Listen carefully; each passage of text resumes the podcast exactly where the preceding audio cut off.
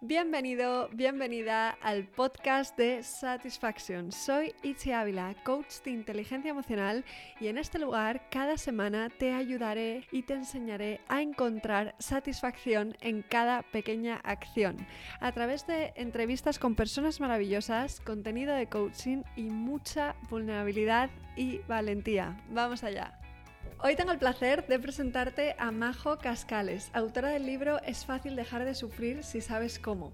Majo está dedicada en cuerpo y alma a la transformación personal. Sin embargo, antes de poder dedicarse a esto, vivió la transformación en su propia piel.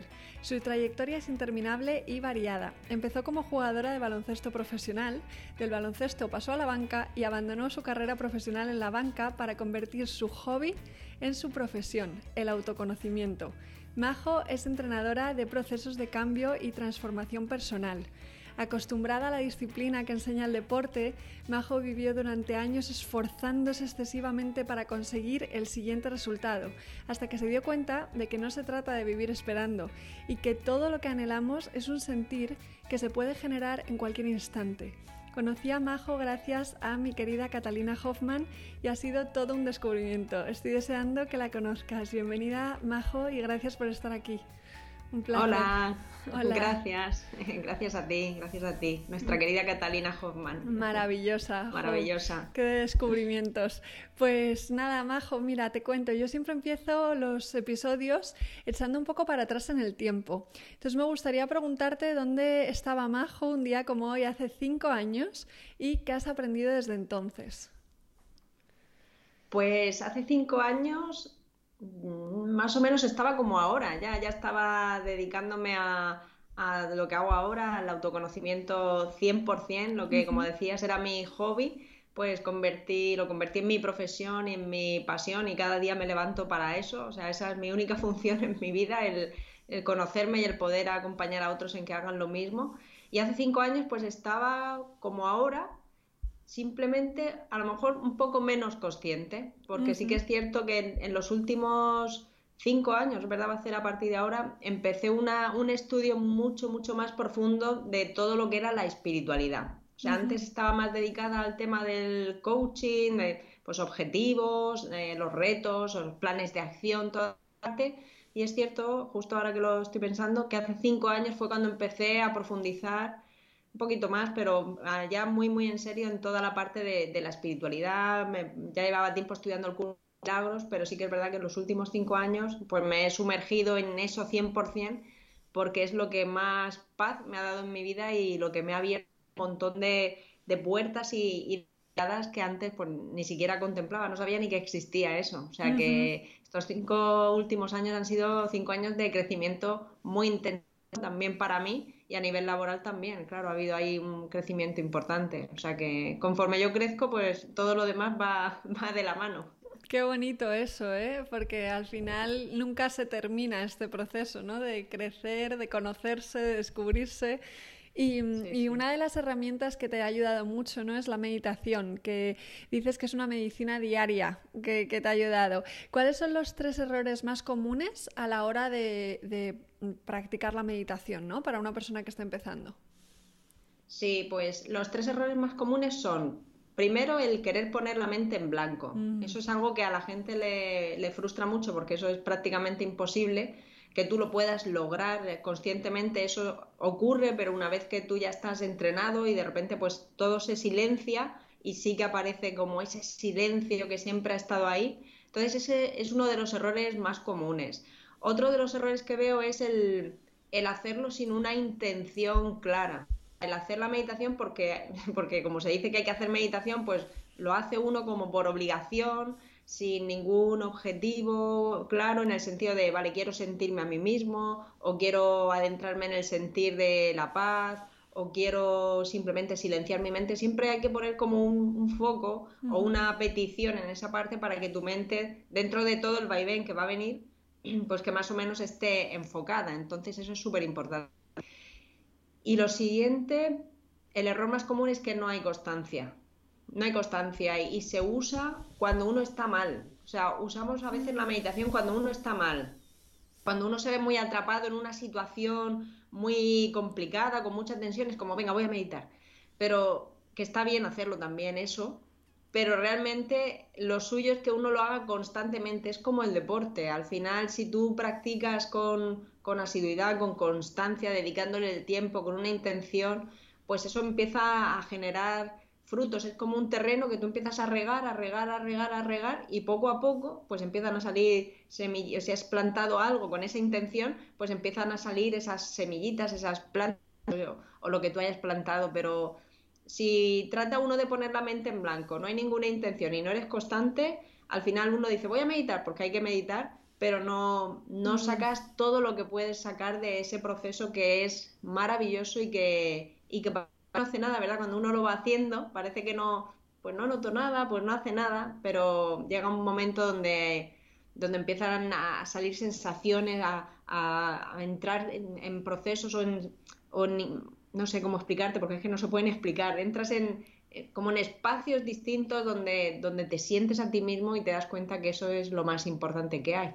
Mm, qué bonito esto. Y lo de la constancia es tan importante, ¿no? Yo siempre digo, la constancia gana la cantidad, un poquito cada día, aunque sea, pero que sea constante es súper importante. Y, mm, y, como te dedicas a ayudar a personas a crear una nueva arquitectura mental, que me encanta esto, em, con la idea de aprender una nueva forma de pensar, ¿no? Aparte de la meditación, ¿qué otras herramientas nos pueden ayudar a cambiar cómo pensamos? Bueno, ahí es muy importante el estudio. Estudiar es fundamental, dedicarte tiempo a, conocer cómo funciona la mente, de dónde nacen los pensamientos, qué son realmente, cómo tú eres ese observador que está ahí, puedes, eh, o ese arquitecto que puede manejar todo ese proceso.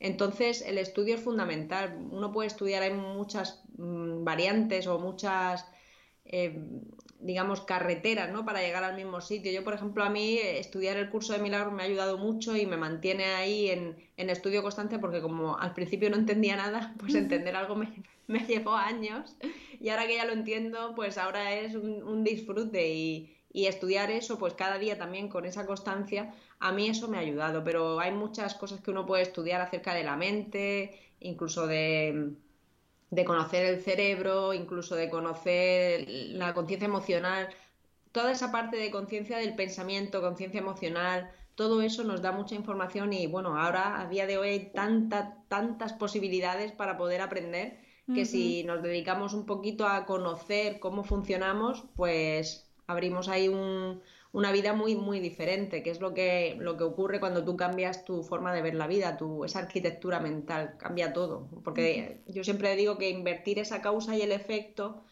pues claro, dejas, sales de un mundo donde crees que todo te ataca, la victimización, y entras en un mundo de poder, de, de capacidad, de creación, de creatividad. Y claro, no es lo mismo estar en un lado que en el otro. Qué bueno, ¿eh? Me encanta que lo enfoques desde la creatividad, porque creo que es muy importante de todo lo que has dicho, ¿no? Darnos cuenta de que tú eres la persona que piensas, no el pensamiento, ¿no? Eso es. no, lo ah. que, no, entonces, diferenciar eso ya abre muchas puertas. Y luego has mencionado el curso de milagros. Eh, no sé si, eh, a lo mejor es muy difícil de explicar así brevemente, pero para quien no sepa lo que es, ¿cómo podrías mm, definirlo? Sí, en el fondo es muy sencillo. Lo que pasa es que cuando uno ve el libro, el libro azul gigante, pues asusta. Pero el, curso de milagros es un, es un libro que es un manual de entrenamiento mental.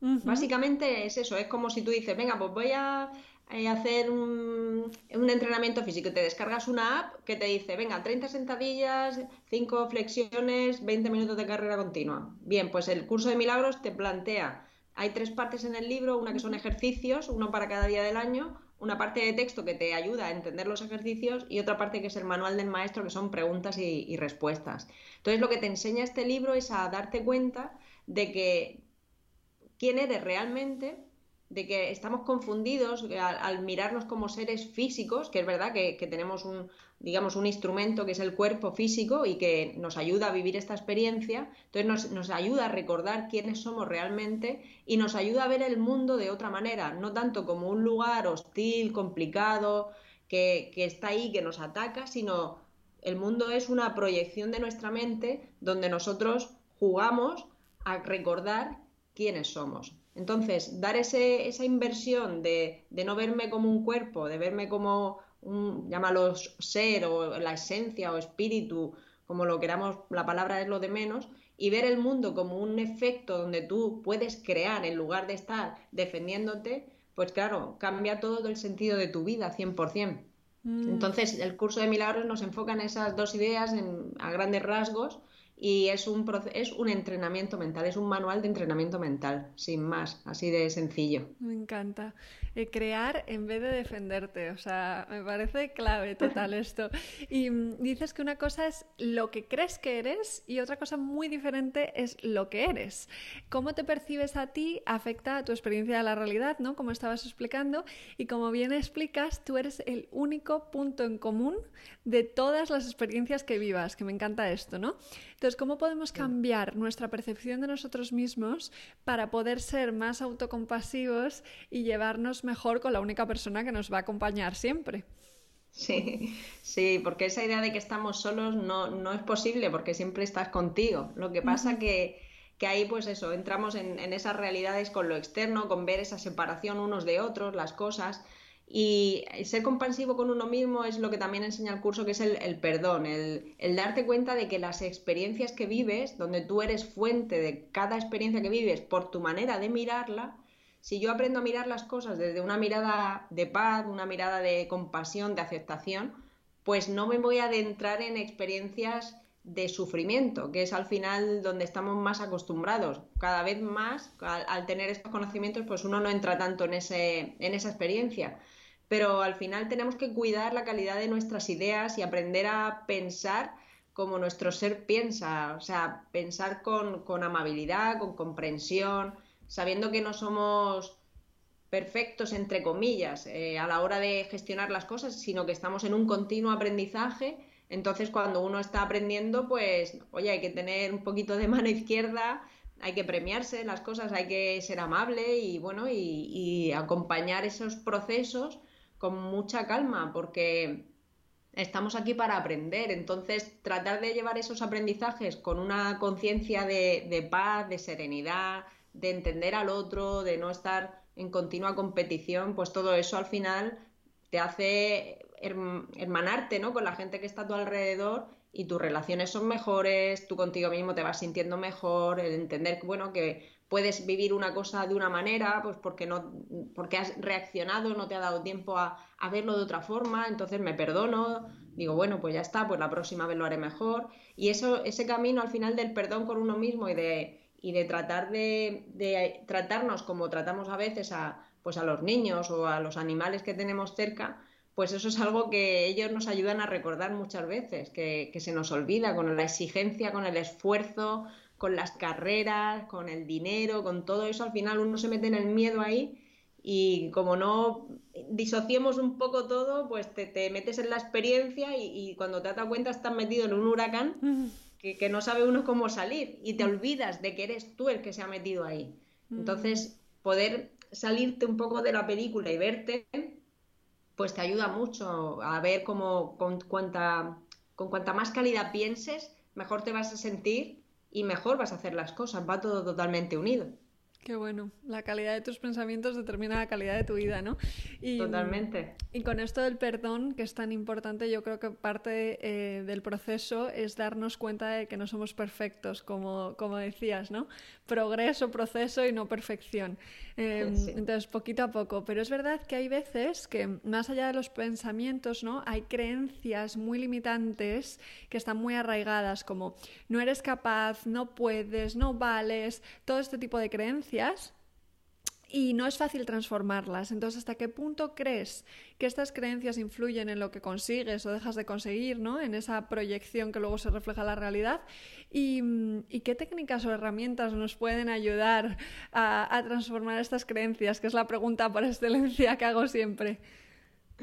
Qué bueno. Sí, al final las creencias son importantes, pero no son lo más importante. ¿Por qué? Porque al final una creencia es una idea a la que tú le has dado mucha energía y la crees como una verdad, tal cual como dice una creencia, pero una creencia es lo que tú has dicho al principio, lo que pienso no es lo que soy. O sea, yo uso el pensamiento, uso una creencia.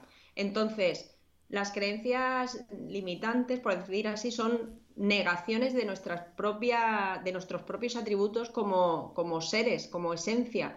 No tiene nada que ver con, con lo que el cuerpo aparenta ser. Entonces, ¿Cómo hacemos eso? La creencia lo primero que hay que verla es como una información, y ¿eh? hay que quitarle mucha carga porque uno cree que una creencia es real. Entonces yo por eso siempre pongo este ejemplo de, bueno, tú piensa en una naranja y piensa en ella y, puedes pensar en una naranja y ahora te digo, vale, tú eres una naranja. Y dices, no hombre, ¿cómo voy a ser una naranja? No. Digo, vale, pues ahora piensa que no vales.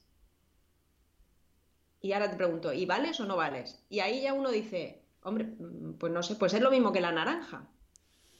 Yo puedo pensar en eso, pero no quiere decir que no valga. Lo que pasa es que siento la experiencia de pensar esa idea. Entonces, cuando yo empiezo a entender también qué es una creencia, qué es una idea, y empiezo a salirme de ahí, de, toda esa experiencia que creo que es una realidad, y me olvido que es la experiencia de la idea que yo he elegido sostener en mi mente, cuando yo me salgo fuera y empiezo a entender qué es eso exactamente lo que estoy sintiendo, pues ya empiezo a poner conciencia en algo que está muy automático, porque al final una creencia es algo que yo he automatizado tanta energía al pensar que es real.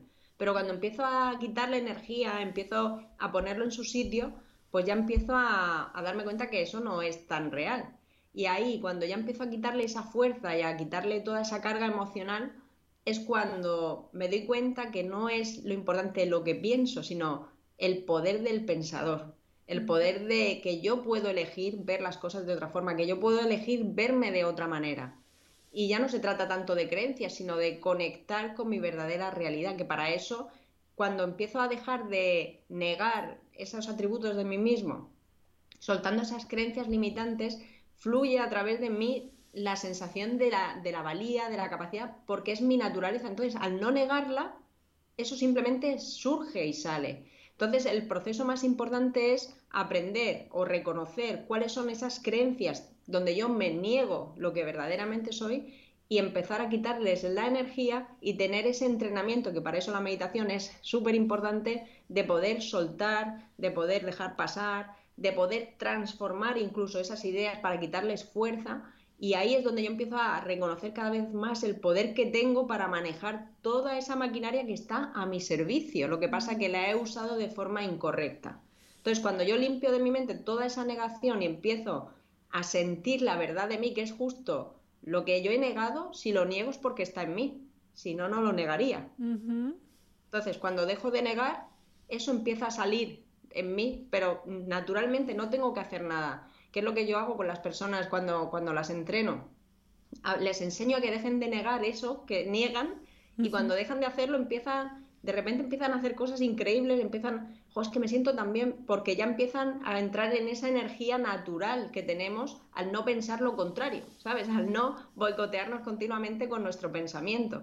Entonces, eh, para mí ese es el gran juego de, de todo lo de las creencias, de toda la, fuerza que le damos a eso y darnos cuenta que la creencia en sí es, una idea y no es tan importante. Y cuando yo dejo de negar y empiezo a aceptar mi realidad, empiezo a, construir o a, moldear esas creencias limitadas por creencias que están alineadas con mi naturaleza. Entonces empiezo a ver que la capacidad está en mí, que el poder está en mí, que la creatividad es infinita y está en mí. Entonces, cuando empiezo a darle energía a todo eso, desde el poder de mí, no de la creencia, sino de mí hacia allí, pues claro, empiezo otra dimensión, ¿sabes? Es como Te, vuelves un ser imparable y ilimitado porque te empiezas a dar cuenta de, de, jolín, qué claro tengo ese proceso, simplemente cambiando un poquito el objetivo y soltando toda esa historia que me vengo contando, sale solo, es que no tengo que hacer nada. Qué bueno esto, ¿eh? Pues fíjate, hablabas de aceptar la realidad, ¿no? Y, de cómo las creencias simplemente les hemos dado demasiado peso y al final acaban teniendo esa fuerza, ¿no? Te voy a poner ahora como un caso concreto, ¿vale? Venga. a la hora de hacer un proceso de transformación personal duradero, eh, aparte de poder limitarnos las creencias, también nos podría limitar traumas del pasado que tengamos, ¿no? Em, entonces, ¿qué le dirías a una persona que eh, realmente quiera transformarse, pero que lleve en su mochila traumas del pasado y que esté en una situación adversa, ¿no? Como de pobreza, en la que no pueda pagar las facturas para alimentar a sus hijos, por ejemplo. En esa situación concreta. Esta, situación es una situación extrema. Ya, por eso, por eso, porque siempre sale como, cuando hablamos de todo esto de transformación personal, muchas veces sale la persona que pregunta, sí, claro, pero ¿y si tu situación es súper adversa y estás en una situación de pobreza y tienes traumas en la mochila, ¿qué hacemos entonces? ¿Se puede hacer algo ahí? Claro, claro que se mm. puede hacer. Ahí lo importante que es que, mira, cuando una persona llega a esa situación de, ese completo, ese completo, es por lo que ha llevado, justamente esa mochila es lo que le ha ido empujando sin, sin uno darse cuenta a esa situación. Entonces, ya uno construye una historia sobre sí mismo y hay que hacer. Lo más importante de todo eso, que muchas veces uno se esfuerza por obtener el dinero, por por hacer o culpar a otros de lo que le está pasando. Entonces yo ahí siempre el enfoque es vamos a ir a por tu paz. Lo primero, o sea, necesitamos un poco de paz ante la situación. Y es como, ya, ya, pero es que tengo que pagar. Digo, ya, pero es que si sigues ahí atrapado en, la idea de que tienes que pagar, eso no va a cambiar. Si lo que te ha llevado ahí es pensar de esa manera y llevar toda esa mochila, está claro que para salir de ahí tienes que hacer un cambio de cómo estás viendo el dinero y cómo estás viendo esa mochila. Entonces hay que construir una nueva historia. Para construir una nueva historia, primero tengo que dejar de alimentar la historia que me vengo contando. Mm. Entonces, el paso número uno sería frenar toda esa historia que me vengo contando y enfocarme, quitar la atención de todo lo de fuera, que es lo que más nos confunde, y centrarnos en nosotros. Entonces, yo ahí lo que empezaría a hacer con esa persona es a desenchufarla del exterior y que poco a poco fuera siendo consciente de, él, de ella, de sentirse a sí misma, de, encontrar un poquito de paz en ella. Y al final esa mochila son ideas, porque eh, siempre estamos en el ahora y las ideas acerca del pasado son ideas ahora. Entonces, si yo empiezo a soltar estas ideas, perdono ese pasado y ahora lo reinterpreto como un proceso de crecimiento, un proceso de aprendizaje, está claro que haya que abrir la mente, porque no todo el mundo está dispuesto, pero entiendo que el, que vea esto entenderá lo que, lo que estamos diciendo. Entonces, ahí lo primero es darte cuenta que siempre estás en el ahora y que en el ahora, si tú quieres ser millonario mañana, tienes que sentirte millonario ahora. Si tú quieres eh, estar sin mochila mañana, tienes que sentirte ahora sin mochila. Entonces, perdonar todo el pasado, reinterpretarlo, verlo como un aprendizaje y sobre todo cuando uno llega a este punto y empieza a entrenar su mente y ve que en el fondo todo ha sido su propia creación, sus continuas decisiones, porque llegar a ese punto no es de un día para otro. Hay un montón de decisiones que te llevan a ese momento. Entonces, si has decidido de esa manera y donde estás no te gusta, no mires tanto de dónde vienes, sino mira hacia dónde vas. Y ese hacia dónde vas, ¿cómo pensaría una persona que quiere ir hacia otro lugar donde está esa abundancia económica, donde está esa paz perfecta con tu pasado? ¿Cómo pensaría? Pues empezaría a trabajar toda esa historia que uno ha construido, que te ha llevado hasta este punto, y siempre uno puede cambiar su historia. Ahora bien, hay que empezar con constancia a alimentar y a, darle energía a la nueva historia. Y para eso, pues es muy importante esa parte del perdón, porque al final, si tú has llegado hasta ahí, es parte de tus elecciones. Entonces, perdonarme por haber pensado de una manera equivocada que me ha llevado hasta esta situación, pues me abre las puertas a ver las cosas de otra manera.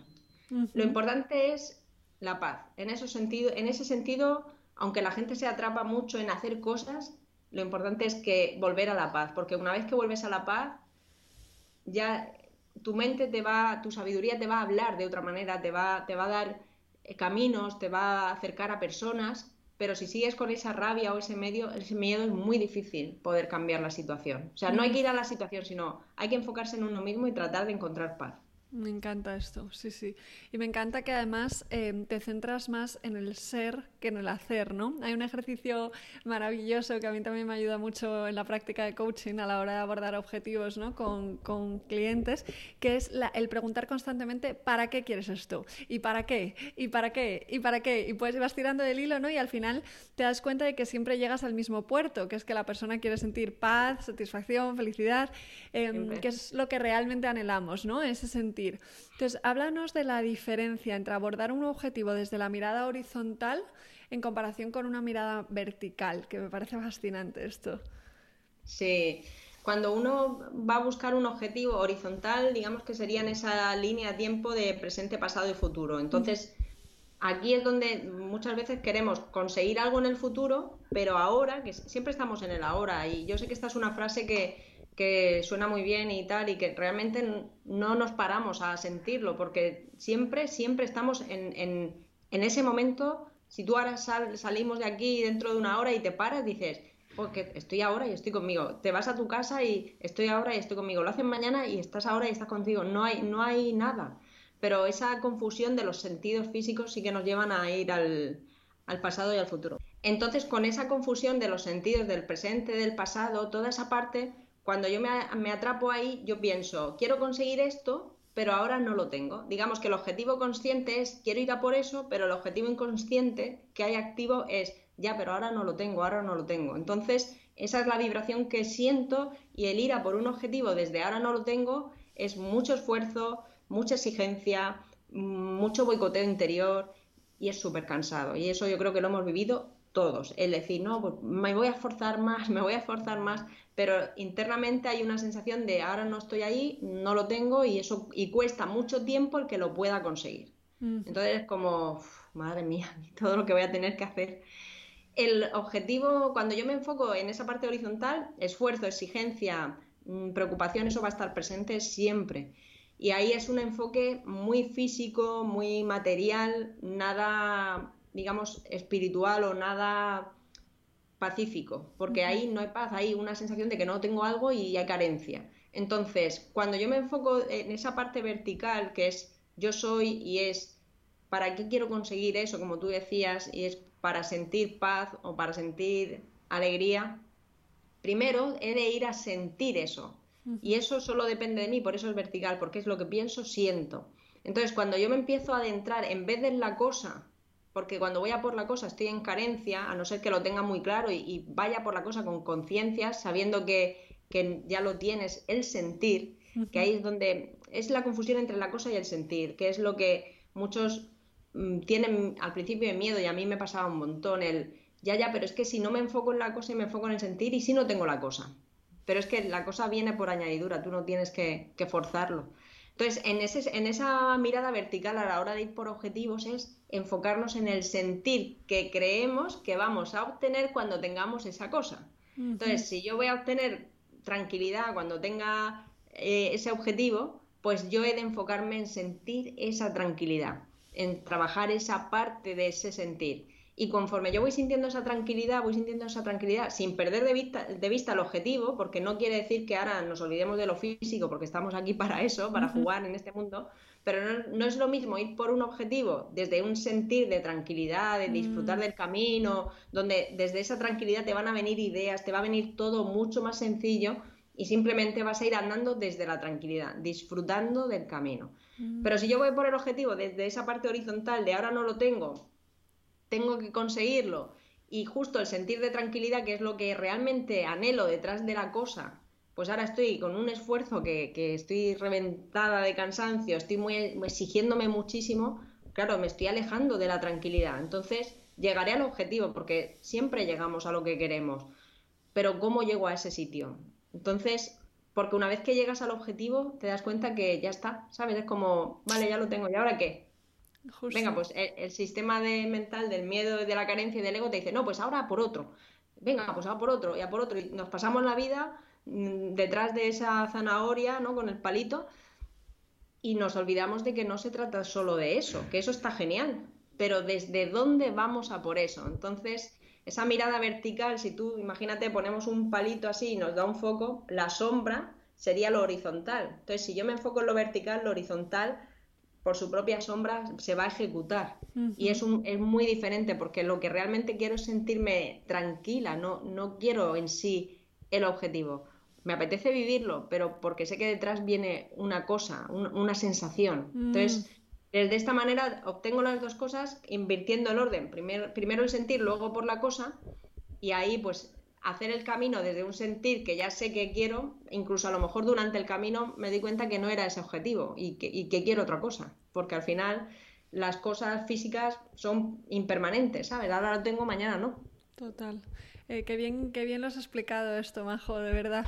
Eh, además, tú contabas cómo lo has vivido en tu propia experiencia, ¿no? Y cómo en una época de tu vida te esforzabas muchísimo y, si lo acababas consiguiendo, ¿no? Pero con la consecuencia de un cansancio y un no poder más y la falta del disfrute, ¿no?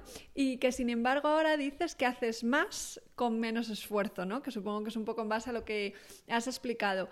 Pero para personas que aún están un poco perdidas con esto de eh, primero sentir y luego conseguir, eh, cuéntanos cómo es que tú ahora consigues hacer más. O sea, porque esto yo creo que es lo que a muchas personas aún les interesa mucho, ¿no? Quiero conseguir mucho, mucho, mucho.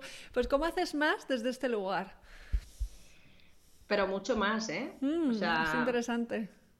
Pues mira, hago más y no porque me gusta, o sea, no es mi, mi objetivo no es, hacer más, mi objetivo es pues que me siento súper bien, ¿sabes? Entonces es como me apetece hacer de todo, o sea, grabar vídeos, eh, escribir los libros, pues mis clientes, conferencias. Al final es porque me apetece compartir esto con todo el mundo. Entonces, cuando tú te vas sintiendo en paz y hay paz en tu mente, o sea, hay una claridad y esa claridad te da una creatividad y se te ocurren unas cosas porque esas cosas no vienen de majo, vienen de esa conexión con ese campo infinito de posibilidades. Entonces, todas las ideas que uno tiene no son nuestras, no es, ay, no es mi, es mi idea, no me la quites, ay, me han copiado mi idea, pero ¿qué idea? la idea no es tuya, la idea está en un campo infinito de ideas.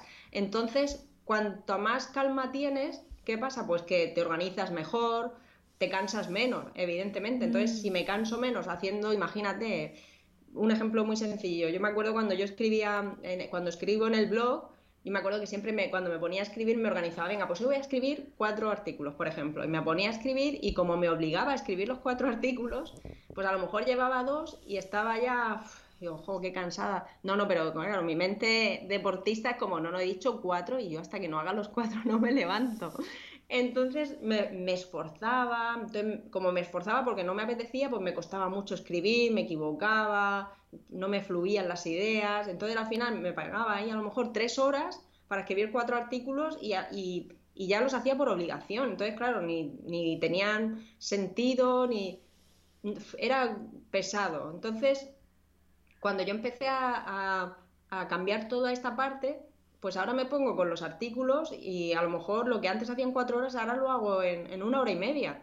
Porque me pongo esa hora y media, estoy súper a gusto, estoy tranquila, la música, y, es como que estás como conectada, ¿sabes? Y, te, te, fluye todo el tiempo. Entonces, cuando uno piensa que ser productivo es aprender técnicas de productividad y todo eso, eso está bien también, pero sobre todo es tu sentir. Si tú te sientes bien, es que todo va a estar bien. Y las ideas te fluyen, tu mente está despierta, eh, necesitas incluso descansar menos porque no estás esforzándote tanto.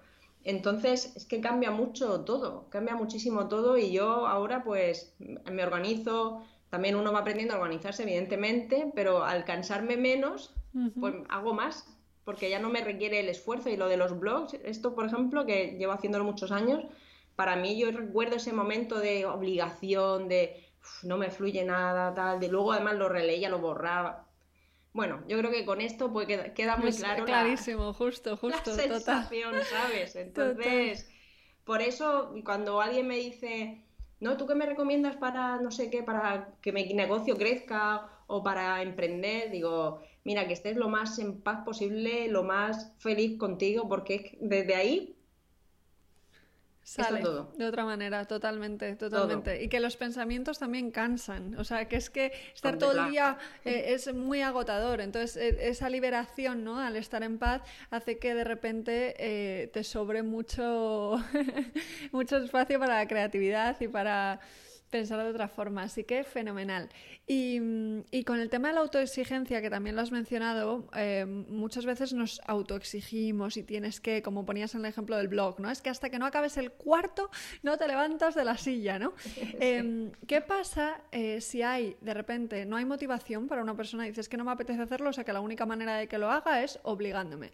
Pero quieren ponerse a hacer algo porque saben que va a ser bueno para, para ella o para él, ¿no? Eh, como por ejemplo, comprometerte con un proceso de transformación, de entrenamiento mental y emocional, como lo que estamos hablando, sabes que va a ser bueno para ti, pero de primeras no hay motivación, no me apetece, mm, como que no me quiero comprometer.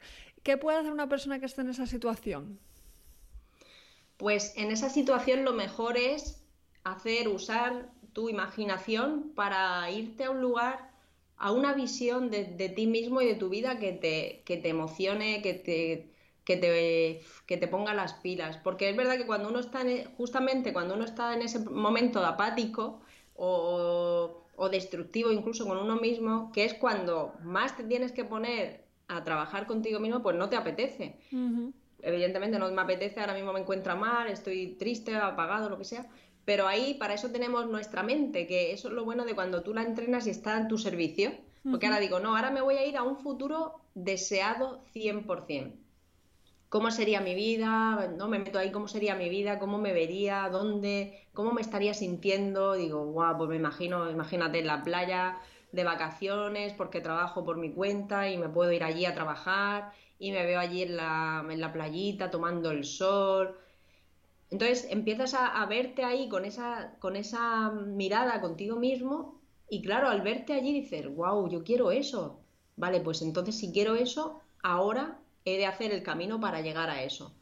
Pero ahí es donde nosotros cuando usamos nuestra mente nos podemos adentrar en una sensación en la que realmente quiero, porque si tú estás apático, no, nadie quiere estar así y tú buscas y dentro tienes esa llamada de venga, vamos, venga, por eso ves vídeos, por eso dudas en apuntarte a un proceso, porque hay una llamada interna que dice, venga, necesitas ahora un poco de ayuda, engánchate a algo. Pero la otra voz te, dice, ya, pero si da igual, no te va a valer, si eso no, si eso además cuesta mucho dinero, no sé cuánto.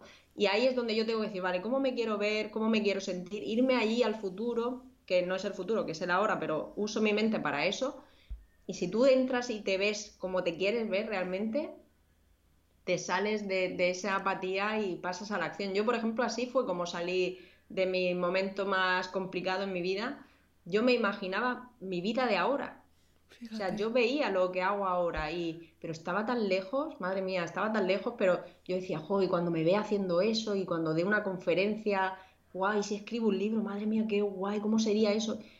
Y, y yo me imaginaba lo que hago ahora. Entonces, al final, si estudias, meditas, te dedicas ese tiempo, es que llega, llega incluso mejor de lo que te habrías imaginado, porque además no te imaginas tantas cosas que te van a pasar. Yo no pensaba que iba a conocer a gente tan impresionante, eh, mis clientes, mis compañeros de profesión, o sea, cuando me he movido a sitios, dices, va, yo esto ni me lo podía imaginar que iba a tener gente a mi alrededor tan bonita y tan y de la que aprender tanto, ¿sabes? Tan inspiradoras. Entonces, al final siempre recibes más de lo que, de lo que puedas pensar si apuestas por ti.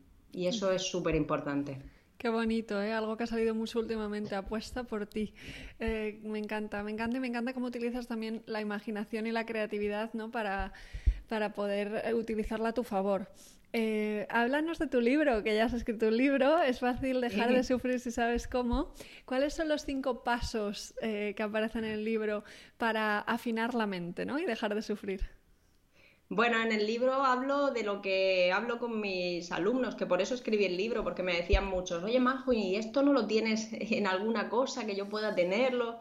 Y claro, me lo decían tanto que dije, mira, pues lo voy a escribir y así pues que, que lo pueda ver de paso cualquier persona.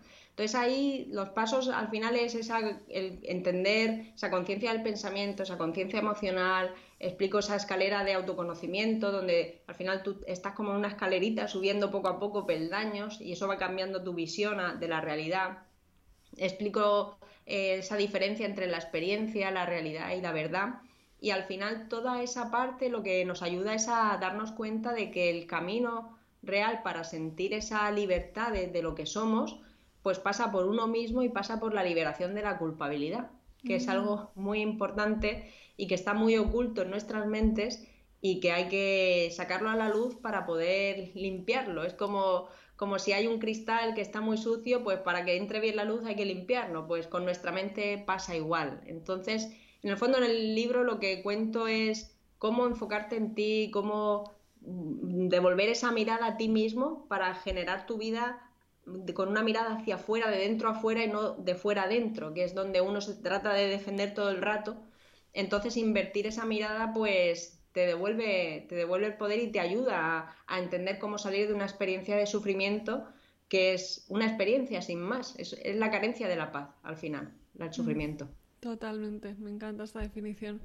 Em, otro concepto que me fascina, del que has hablado alguna vez, es eh, esta idea de que el día que dejas de necesitar, encuentras, ¿no? Eh, ¿Cómo podemos dejar de necesitar para encontrar y por qué crees que esto ocurre así? Porque se da que cuando dejas de necesitar, encuentras. Claro, es un poco lo que estábamos hablando antes del objetivo eh, horizontal o vertical. Cuando yo estoy buscando o conseguir, es porque creo que necesito. Entonces, digamos que hay una parte consciente que me dice, vea por eso, vea por eso, pero hay una parte inconsciente que me dice, ay, es que lo necesito para, para, para sentir la tranquilidad, necesito eso. Entonces, como yo estoy vibrando realmente lo que tiene más fuerza, es esa inconsciencia, ¿no? De necesito, pues ¿qué se representa en mi vida? Porque en mi vida se representa lo que siento. Entonces, si mi fuerza está en el, en el necesito, pues voy a seguir representando la necesidad. ¿Por qué? Porque tengo mala suerte. Digo, no, por tu sentir. Porque lo que pides es desde tu sentir. Tú pides a través de tu sentir. Entonces, aunque conscientemente yo quiera eso, inconscientemente estoy sintiendo, no lo tengo y cuando lo tenga, tendré paz. Entonces, inconscientemente es no tengo, no tengo, necesito, necesito eso, necesito eso. Entonces, claro, si ponemos consciente e inconsciente un 5% entre, contra un 95%, evidentemente eh, lo que tiene más fuerza es lo otro. Entonces ahí, cuando yo sano, en vez de ir tanto por la cosa, sano esa, idea de necesito eso para estar en paz y empiezo a enfocarme en tener la paz ahora, que puedo hacerlo sin la cosa en sí, cuando limpio en ese 95, he puesto estos números así un poco para que se vea más claro, ¿vale? Si yo limpio esa necesidad en mi sentir y empiezo a sentir paz, alegría, tranquilidad, digamos que desde ahí al no necesitar el andar me va a resultar súper, súper fácil. Incluso la cosa en sí puede venir a mí sin yo hacer prácticamente nada, que a, ver, nunca hacen nada porque si ya estás trabajando en tu sentido ya estás haciendo algo. Pero al final, cuando yo dejo de necesitar, me doy cuenta que lo que quería no era la cosa en sí, sino el sentir de detrás. Entonces, cuando dejo de necesitar, pues siento el sentir y ya tengo todo. Y una vez que tengo todo, pues ahora qué quiero hacer. Porque muchas veces, y esto ya lo he visto un montón de veces, cuando uno cambia su sentir, la cosa en sí que creía que uno quería, luego no es lo que, o sea, luego ya no quieres eso ya, te, quieres otra cosa porque ya estás en otra sintonía. Esto pasa mucho, ¿eh? eh Eso pasa muchísimo. O incluso una persona que ha llegado ya a conseguirlo y dice, mm, esto no era lo que quería. Pero está bien darse, cuenta antes, justo. Sí, y, sí, sí, sí. Y hablando de necesidad, muchas personas tienen una excesiva necesidad de control, ¿no? Una percepción de que necesitan el control.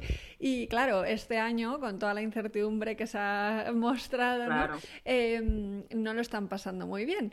Entonces, ¿cuáles son las tres únicas cosas que están bajo nuestro control y qué podemos hacer para reducir em, esa sensación de que necesitamos controlar eh, lo que pasa afuera? Claro, al final tú piensas que cuando queremos controlar lo que cambia todo el tiempo, es muy, muy complicado poder controlar y queremos controlar para sentir seguridad. Es lo que realmente nos, lo que anhelamos, ¿no? La seguridad. Si yo controlo es porque quiero estar seguro. Entonces, cuando tú empiezas a ver que no hay nada controlable y más ahora en estos momentos, vamos, más claro, no lo podíamos vivir, las únicas tres cosas que puedes controlar son las que están bajo tu mando, por decirlo así. O sea, yo el tiempo, el tráfico, la economía, eso no está en mi mano, pero sí está en mi mano eh, realmente las herramientas que yo tengo a mi disposición, que es mi pensamiento, mi sentir y mi acción. Eso sí está bajo mi, mi, único mando. O sea, yo soy la directora de lo que pienso, de lo que siento, de lo que hago. Soy la líder, la jefa, la dueña. Podemos poner muchas palabras, pero realmente tú puedes pensar lo que quieres, tú puedes sentirte como quieres, aunque a veces eso nos cuesta más aceptarlo, y tú haces lo que quieres independientemente, aunque te digan no hagas esto, tú puedes hacerlo, luego hay unas consecuencias. Entonces, cuando yo empiezo a posicionarme muy fuerte como yo, eh, por, decir, el número uno, y mis tres herramientas, que es mi pensamiento, mi sentir y mi acción, y eso lo hago como, mi, mi como los mandos de mi nave espacial, pues entonces puedo empezar a, poner rumbo donde, donde quiera, a poner rumbo a un sentir distinto, a imaginar, como te decía antes, en la playa, donde quiera. No podemos viajar, venga, pues no importa, yo voy a dedicarme todos los días 10 minutos a viajar a, a lugares nuevos o me voy a poner vídeos para... Y al final em, no es lo mismo, evidentemente, pero sí que suavizamos un poco esa sensación de necesidad, de, de, ahora no se puede, de ahora me han quitado la libertad, de ahora me, me prohíben, me bloquean, me... Al final todo eso es tu propia conversación, porque tú puedes hacer lo que tú quieras, nadie te ha prohibido nada. Hay unas normas que si todos las usamos, pues mejor para todos, pero en el fondo uno puede hacer lo que quiera, eso es como en los trabajos, de no, es que tengo que ir a trabajar, digo, pues no vayas, digo, si tu acción es tuya, ya hombre, pero como no voy a ir, digo, bueno, como poder puedes no ir, ahora tú eliges ir porque luego vas a cobrar un sueldo que sí que te interesa para poder hacer otras cosas, pero la libertad nunca se nos ha quitado, no se nos puede quitar porque es algo interno. Entonces, en manejar esta triada básica como es el pensamiento, el sentir y la acción, sabiendo que yo soy el director de esa maquinaria, pues imagínate que puedes sentirte como quieres independientemente de lo externo. O sea, hay una libertad más potente que esa, no hay un poder más grande que ese, es que no lo hay. O sea, el poder sentirme como quiera ante cualquier situación, si, si es que eso, eso, es todo, si en el fondo lo único que queremos en nuestra vida es sentirnos bien. Total. Total. Entonces, se, limita mucho, todas las necesidades se limitan mucho a, a una cosa, a tu sentir. Total, justo, y además es como es lo único que puedes controlar. Bueno, pues ya es bastante, ¿no? Ya es bastante, sobre todo teniendo en cuenta lo que decíamos antes, que cuando tiras del para qué, al final lo que hay detrás de cualquier objetivo es quiero sentirme bien, ¿no? Entonces, maravilloso. Pues nada, Majo, vamos a ir ahora con las preguntas del final, que son unas preguntas que hago en todos los episodios, a todos los ah, invitados, ¿vale? A ver qué me cuentas. Vale. Vamos allá. La primera es, ¿quién te ha inspirado especialmente a nivel profesional y por qué? ¿Y a quién te gustaría que entrevistase en un próximo episodio de este podcast? A nivel profesional, ¿quién me ha inspirado? Uy, mucha gente. Mucha gente, la verdad que mucha gente. no sabría ahora mismo qué decirte porque hay, pues, hay, hay, muchas mujeres que me inspiran a nivel nacional, pues Catalina es una de ellas, Mónica Galán es, otra, otra mujer que, me inspira mucho. Mm, a nivel internacional, pues eh, yo me gusta mucho el trabajo que hace, que hace Joe Dispensa, también me, inspira esa, esa, manera de hacer las, las meditaciones. Hijo, es que me inspira mucha gente, pero si tuviera que decir de esas personas, pues es, esos tres, ese trío, pues me, inspira bastante, la verdad. Qué bueno. Tanto Mónica como Catalina ya han estado en el podcast. ¿Han estado de aquí? Sí, ah, genial. Pues entonces. qué fenomenal. Perfecto. Vale, la siguiente es: em, ¿qué asignatura añadirías en todos los colegios del mundo si pudieras? Bueno, eso lo tengo clarísimo. La inteligencia emocional. O sea, la educación emocional es. Eso va a ser lo que construya una nueva realidad 100% en un futuro. O sea, que los niños sean conscientes de lo que, lo que piensan. Nosotros entrenamos a niños, yo, yo me dedico también a esa parte con mi compañera y, eh, y que los niños tengan esa sabiduría que nosotros ahora estamos empezando a construir para ellos, porque en el fondo todo lo que estás haciendo tú con esto, estás construyendo para que eso ocurra en un futuro, para que esa, esa educación emocional esté presente desde que uno es pequeño. Tú sabes lo que nos liberaríamos de, bueno, es mm. que es, eso va a llegar, yo, yo sé que eso va a llegar, va a tardar un poquito más, pero de hecho ya hay colegios que, que están basados en eso y, y, ya existe esa posibilidad. Lo suyo es que en un futuro eso se convierta, pues como en nuestra época estaba la religión o la ética, pues que eso se convierta en una opción también para, para los próximos, las próximas generaciones, porque es súper necesario crecer con esa conciencia. Eso, y los niños además que son tan rápidos, que aprenden algo y, lo, es que lo aprenden enseguida. El otro día decía un niño a otro, eh, estaban en una fiesta o algo así, y un niño le dijo a otro, no, es que eso es culpa tuya. Y dice este niño que entrena con nosotros, le decía, no, no, si la culpa no existe, yo no, no, yo no uso la culpa. Y claro, la madre, la madre lo escuchaba y decía, se quedó la madre sorprendida, pero en el fondo es que si tú esa parte la entrenas de pequeño, no te vas a adentrar en, en esas conversaciones. Total. Yo es algo que lo pienso muchísimo, el cómo eh, cambiaría todo. O sea, todo, todo, todo. O sea, cambiaría el mundo, pero de verdad. Es maravilloso. Mm, seguiríamos con. ¿Podrías compartir alguna frase o cita que haya marcado tu vida o la haya transformado? Hablando de transformación. Pues la frase que más eh, tengo así muchas veces presente es, es tu autoconocimiento te hace libre. Mm. Porque al final conocerte a ti mismo te abre las puertas de esa libertad, de ese poder que está disponible para ti. Y para mí esa es la llave de, pues de todo, de un mundo mejor, de mejores relaciones, de, de que haya paz. Y a veces suena como muy tópico y muy tal, pero realmente todo el mundo quiere sentirse en paz. Y es lo que todo el mundo quiere, es que no queremos, creemos que queremos otras cosas, pero poco a poco nos vamos dando cuenta de que, de que no, que lo que queremos es, la paz y para eso el autoconocimiento es, la llave, no hay, no hay otro camino. Qué bonito el autoconocimiento como llave, me gusta. Mm. Vale, siguiente, ¿cuál es el libro que más recomiendas? Pues el libro que más recomiendo depende para qué, pero si fuera un. Cuando alguien me dice, hay un libro que me inspire, ¿qué tal? Recomiendo El regalo de Eloy Moreno. Mm, vale, genial, lo apuntamos para que lo lean. Em, ¿Qué tres cosas haces cada día para cuidarte? Pues eh, hago meditación, estudio y hago deporte. Eso es un fijo. Maravilloso, jo, pues buenísimo este fijo, me encanta.